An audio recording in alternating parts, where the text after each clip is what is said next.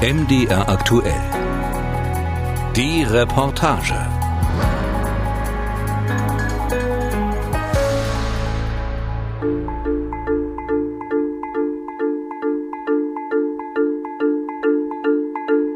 Man mache sich gefasst, von nun an eine ununterbrochene Reihe von Naturschönheiten und Seltenheiten zu sehen, welche an Größe, Schönheit und Umfang immer mehr zunehmen, je weiter man kommt.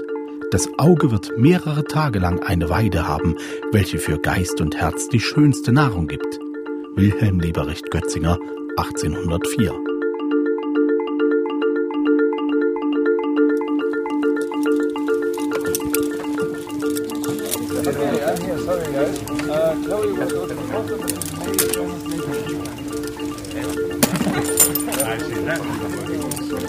Weißig, ein winziges Dorf linksseitig der Elbe. 25 Minuten Fußmarsch sind es vom Kurort Raten bis hierher, auf die Hochebene, die den Felsformationen des Rauensteins vorgelagert ist.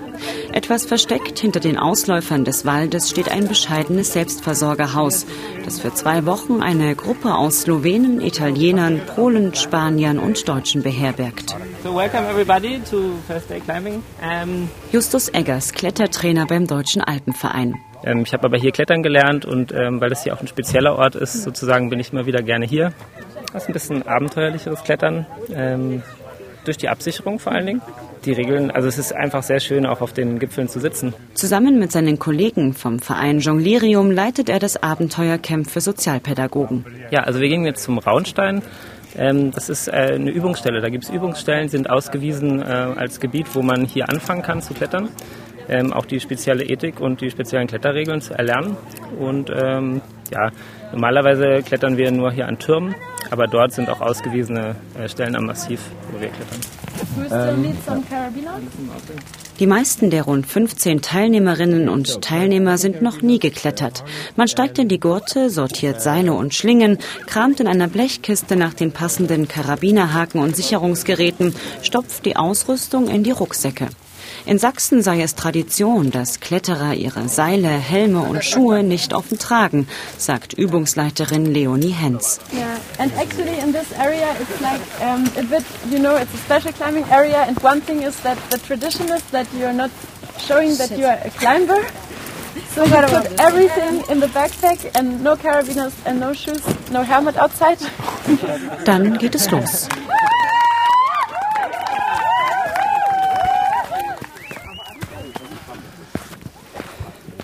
Auf der Treppe hoch zum Raunsteinplateau herrscht reger Betrieb.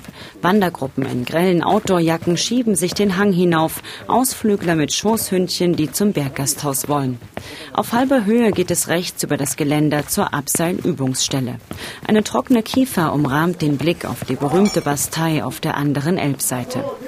Justus Eggers zieht das Seil durch die zwei Sicherungsringe und lässt es über den steil abfallenden Felsen nach unten gleiten. Dann startet die erste Kletterin. Behutsam tastet sie sich mit den Füßen über den Vorsprung in der Wand, gibt zentimeterweise das Seil frei. Okay, just come lower and then try to keep your feet on the rock as, as long as possible. And then yeah, go lower and then you'll just bend your knees and uh, The only thing you have to take care is not to bang with your head in the wall. Den Stein durchziehen in Längsrichtung tiefe Furchen. Ein Kletterlehrer aus Weißig, der seinen Namen nicht im Radio hören möchte, begleitet die Gruppe. Er deutet auf die Furchen. Die entstehen dadurch, dass das Seil halt beim Abziehen des Seils darüber gezogen wird. Das veranschaulicht die Sensibilität des Steines. Das ist für Leute, die nicht regelmäßig hier unterwegs sind, vielleicht nicht gleich einsehbar, sage ich mal. Weil man hat im Hinterkopf, ja, naja, hier wird ja schon 150 Jahre geklettert. Da sind halt irgendwann, sind dann hier so ein paar Spuren da. Aber gerade wenn man an anderen Stellen an Felsen über Kanten klettert, kann es sein, dass da innerhalb von kürzester Zeit eine sehr tiefe Einschnitt im Felsen entsteht. Der junge Mann aus Weißig beobachtet die Entwicklungen in der sächsischen Schweiz seit langer Zeit wie Felsen und Wanderwege langsam erodieren, wie die Szene über die vergleichsweise strengen Kletterregeln im Elbsandsteingebirge diskutiert und sie in der Praxis weiter aufweicht und wie sie mit dem Thema Bofen umgeht, also dem Übernachten im Freien, klassischerweise unter Felsvorsprüngen. Eine Ausnahmeregelung, die eigentlich nur für Kletterer gilt und aus der langen Tradition des sächsischen Bergsports erwachsen ist. Ich für mich persönlich muss sagen, gehe jetzt inzwischen nicht mehr so gerne Bofen, weil das eben extrem hoch frequentiert ist und die Leute auch ja anscheinend Probleme haben, sich an die Regeln zu halten. Es scheint von, von außen ziemlich hart, dass durchgegriffen wird mit Polizeihubschraubern und dass die Polizei jetzt im Range unterwegs ist. Aber anhand der Waldbrände, die es hier gab und ja, auch der Müllzunahme, will ich jetzt mal sagen, finde ich das vertretbar. Während er das sagt, fegt am Himmel ein Hubschrauber der Bergwacht vorbei.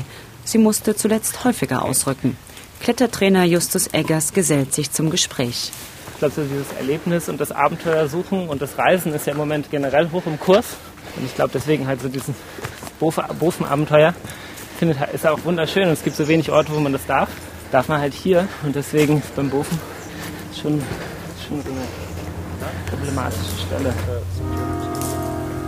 Okay, so now uh, we have a bunch of die Klippen sind in tausend fantastische Gebilde gebrochen und zu zahllosen schroffen Säulen, Pfeilern und Gipfeln geformt, mit riesigen Höhlen, mächtigen Portalen und hochragenden Bogengängen. Das Ganze mit Kiefern bedeckt, mit üppig wachsenden Büschen aller Art begrünt. Der Bach plätschert murmelnd in seinem felsigen Bett dahin. Mary Shelley, 1842.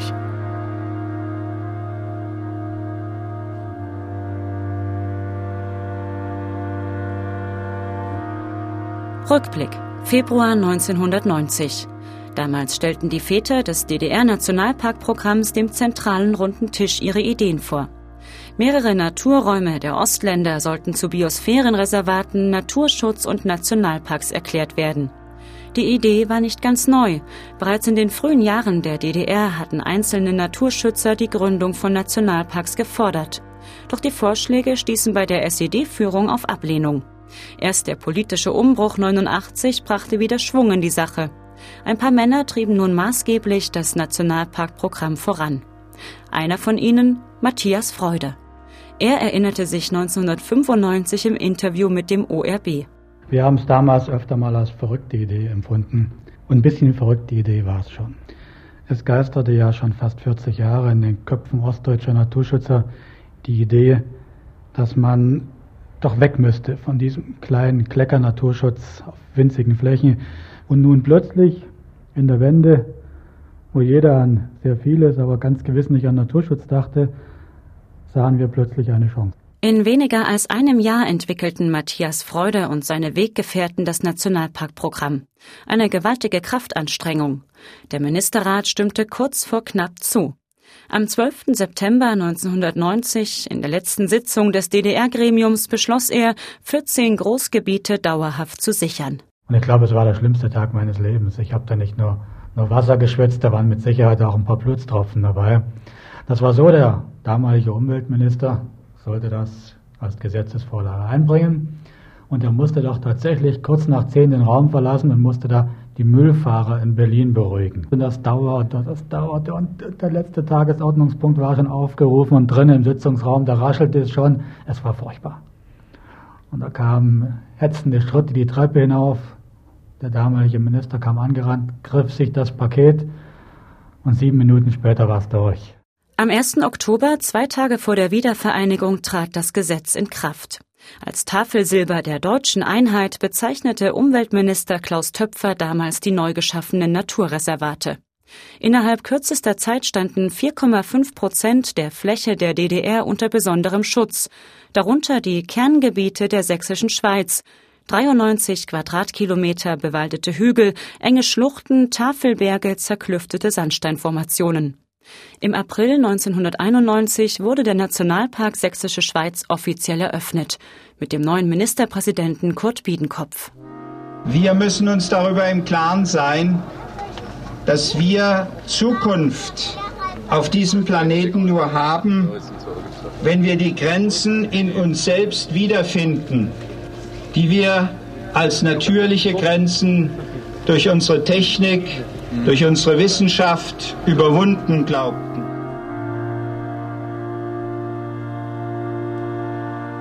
Die Grenzen, die Biedenkopf 1991 angemahnt hatte, scheinen sich in den vergangenen 30 Jahren weiter hinausgeschoben zu haben, allein was die Besucherzahlen angeht. Rund 3,6 Millionen Gäste kamen 2019 in den Nationalpark Sächsische Schweiz. Rechnet man das angrenzende Landschaftsschutzgebiet hinzu, waren es über 7 Millionen. Hans-Peter Meyer surrt in seinem Elektroauto die kurvige Straße im Kirnitschtal hinauf. Er ist der Sprecher der Nationalparkverwaltung. Fragt man ihn nach den größten Herausforderungen in der sächsischen Schweiz, muss er nicht lang überlegen. Die vielen Menschen. Das habe die Corona-Krise deutlich gemacht. Zu Beginn des Lockdowns, das war fast wie ein Laborversuch. Der war genau zu dem Zeitpunkt, als die Vögel hier, vor allen Dingen unsere drei Top-Arten, Wanderfalke, Schwarzstorch und Uhu, ihre Brutplätze gesucht haben. Und nachdem die drei Jahre in Folge abnehmende Brutzahlen hatten, haben die in diesem Jahr viel mehr äh, Bruten angefangen und auch auf, an Stellen, wo die sie lange ewig nicht mehr angenommen haben.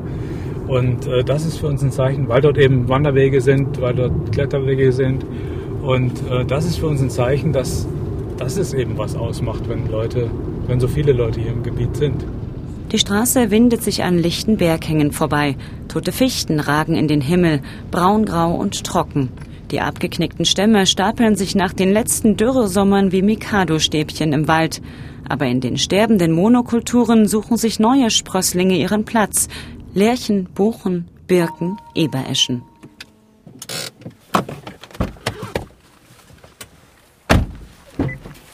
Über einen breiten Forstweg, dann einen immer schmaler und steiler ansteigenden Pfad geht es hinauf zum Winterstein. Die Sonne steht schon tief im Westen. Trotzdem sind noch Wandergruppen unterwegs. Darf man fragen, wo es hingeht? Wir wollen die Hirschbergklüchte da, die Ecke. Also hier Sammlerwand und so. Aha. Und da Offizielle Berufe oder? Ja, offiziell schon. Okay. Wir wollen dann am Morgen ein bisschen klettern. Das, dann seid ihr die Ausnahme. Ofen ist ja nur für die Kletterer gemacht eigentlich. Ja. Insofern völlig in Ordnung. Viel Spaß. Dankeschön. Und die Bofe muss ein grünes Schild haben, das wisst ja, ihr. Ne? Okay. Das war, als der Nationalpark gegründet wurde, eine wichtige Sache für die Bergsportverbände, dass das erhalten bleibt, diese Tradition. Dann haben wir damals gesagt, okay, wir machen ein System, wo wir Bofen raussuchen, die einmal erlebniswirksam sind, aber auch welche, die dann auch Freiräume in der Natur belassen, um hier nochmal ein paar Lebensräume für Tiere entstehen zu lassen. 58 solcher offiziellen Freiübernachtungsplätze gibt es in der sächsischen Schweiz, allesamt außerhalb der Kernzone des Nationalparks. Doch die Ranger treffen auch immer wieder Schlafgäste unter nicht gekennzeichneten Felsvorsprüngen an. 2017 zählten sie zwischen März und Oktober etwa 21.000 Bofer, also fast 100 pro Nacht. Die Folge, rings um die Schlafplätze sammeln sich Toilettenrückstände, die Fledermäuse in den Felsritzen werden vertrieben, die Flugbahnen der Vögel gestört, es entstehen immer neue Trampelpfade. Und das größte Problem, in den trockenen Sommermonaten 2018 und 2019 gab es mehrere Waldbrände, ausgelöst durch Gaskocher und Lagerfeuer.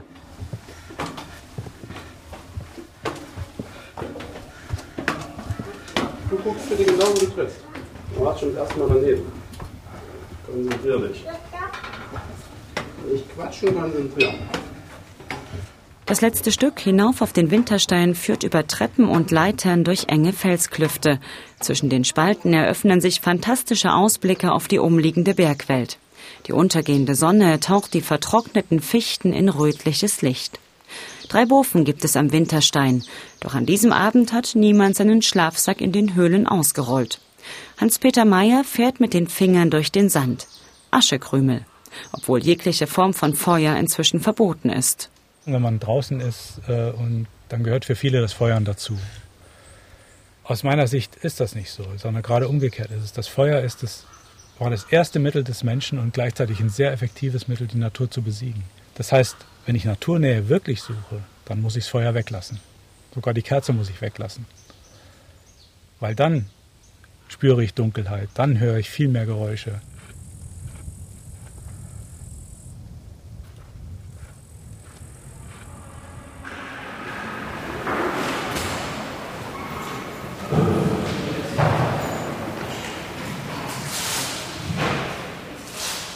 Wie gelingt es zwischen den Erfordernissen des Naturschutzes und den Bedürfnissen von Kletterern und Wanderern zu vermitteln? Szenenwechsel. Wir fragen nach beim Sächsischen Bergsteigerbund, der die Interessen von rund 16.000 Bergfreunden vertritt. Der Verein hat seine Büroräume über einer Kletterhalle in Dresden. Im Treppenhaus hängt eine mehr als 100 Jahre alte Karikatur des Künstlers Walter Hahn, die Erstürmung der Barbarine. Hendrik Wagner, einer der Vorstände des Bergsteigerbundes, bleibt vor dem Bild stehen. Es zeigt den berühmten freistehenden Felsen im Elbsandsteingebirge dicht bevölkert. Eine Zukunftsvision? Also ja gut, er hat es ja mit ein bisschen verschmitzten Auge ne, gemalt und, und äh, hat das auch sehr überspitzt. Aber dem Grunde nach ja. Ähm, einiges kann man, kann man wieder entdecken. es ist halt dargestellt, wie, man, wie dort ganz unterschiedliche Leute an der Barbarine klettern und dort teilweise auch leben, sterben. Ähm, diese, dieser gesamte Zyklus ähm, des Lebens findet sozusagen um diese Barbar Barbarine herum statt. Hendrik Wagner ist Mitte 40 und selbst gern an der Wand. Die Barbarine konnte er nie erklimmen. Der Fels wurde 1975 gesperrt, nachdem der Gipfel instabil geworden war. Wagner kam erst in den 90er Jahren zum Klettern, während seines Studiums in Dresden. Da hat mich dann der Bergsport natürlich auch hier fasziniert, war dann hier in der Kletterhalle von der TU Dresden und habe dort so ein bisschen angefangen und bin dann halt auch draußen unterwegs gewesen. Viel Berufen natürlich auch, wie man das als Student damals so gemacht hat. Inzwischen ist er seltener draußen. Andere sind es dafür umso mehr.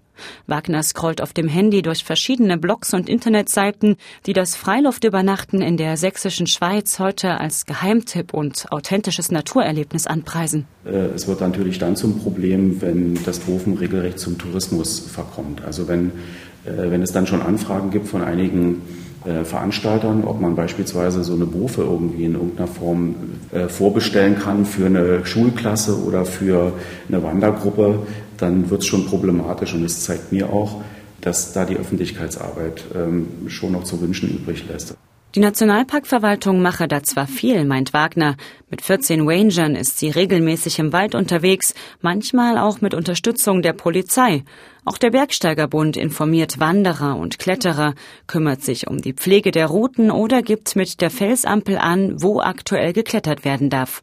Dazu wurden die Ordnungsgelder für illegales Übernachten und Feuern angehoben. Aber reicht das? Ich glaube, dass, ähm, dass es einfach eine Bewusstseinsschärfung dafür geben muss gerade in der heutigen Zeit, wo wir einen Haufen Umweltprobleme haben, ähm, man sieht das auch in der sächsischen Schweiz, es, es gibt weniger Vögel dort, beispielsweise Schwarzstorch gibt es wesentlich weniger als noch vor Jahren. Der Uhu äh, ist nicht mehr äh, überall zu finden, wo man ihn früher gefunden hat.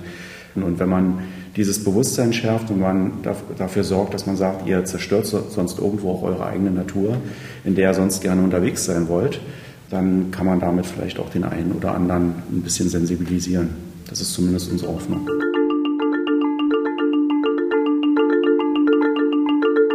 Es ging immer vorwärts und immer änderte sich das große Panorama um uns her. Hier ist es hoch, sehr hoch. Du musst ein paar Kirchtürme aufeinandersetzen und dann nicht schwindelig dabei werden, wenn du auf der obersten Spitze stehst. Hans Christian Andersen, 1831.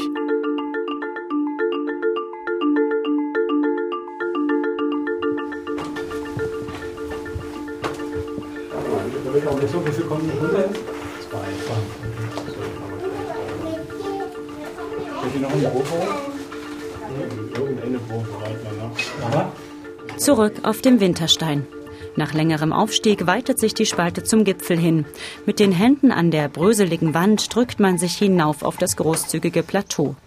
Am Rand krallen sich windschiefe Birken und Kiefern scheinbar im Nichts fest. Dahinter Wald, Sandsteinmassive, der blau-rosa gefärbte Horizont. Hans-Peter Mayer von der Nationalparkverwaltung hat sein Fernglas ausgepackt. Und das sind die Affensteine, genau. Affen nicht von Affen, sondern von dem Auf. Auf ist der alte Begriff für Uhu.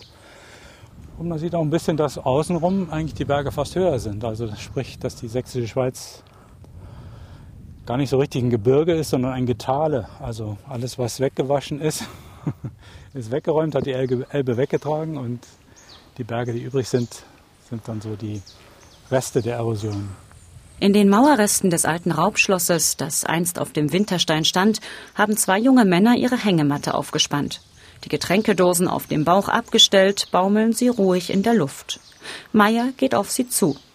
Übernachten werden sie hier nicht, sagen die beiden. Sie wollen gleich wieder runter. Schaffen wir es hier im Nationalpark, eine naturnahe Entwicklung zu ermöglichen, indem wir auch den Menschen sagen, wenn ihr euch so und so verhaltet, dann klappt das auch. Und dann seht ihr vielleicht auch mal wieder selber ein Tier. Deshalb kommt man ja doch hier raus, oder? Und äh, da geht es uns nicht darum, hier Stärke zu zeigen, sondern es geht uns darum, die Leute mitzunehmen und denen die Faszination mit ihnen zu teilen. Während Meyer redet, verschwindet die Sonne endgültig hinter den Bergen im Westen. Ein blassblauer Schleier legt sich über die Landschaft. Zeit für den Abstieg.